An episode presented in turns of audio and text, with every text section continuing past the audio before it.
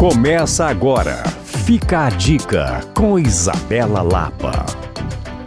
Entre os dias 3 a 19 de novembro, o edifício Maleta vai receber o primeiro festival Vem Pro Maleta Comida, Diversidade e Arte que promete reunir música, oficinas profissionalizantes, gastronomia, artistas, poetas e muita emoção em um evento que visa não apenas proporcionar novas visões aos empreendedores, como valorizar a história do edifício, que tem 65 anos, valorizar os moradores que até hoje lá residem e, claro, valorizar a nossa cultura. O evento tem oficinas gratuitas e oficinas pagas com valores simbólicos de 10 e 15 reais e algumas oficinas como oficina de crochê por 40 reais, oficina de encadernação por 150 reais. Vale destacar que também vai acontecer o desfile Mães pela Liberdade com a convidada Penélope Fontana. Visite o Maleta, valorize a nossa cidade e, claro, busque levar pessoas que têm interesses comuns aos seus. O evento tem como foco os encontros. Para saber mais, você pode procurar o perfil Maleta BH no Instagram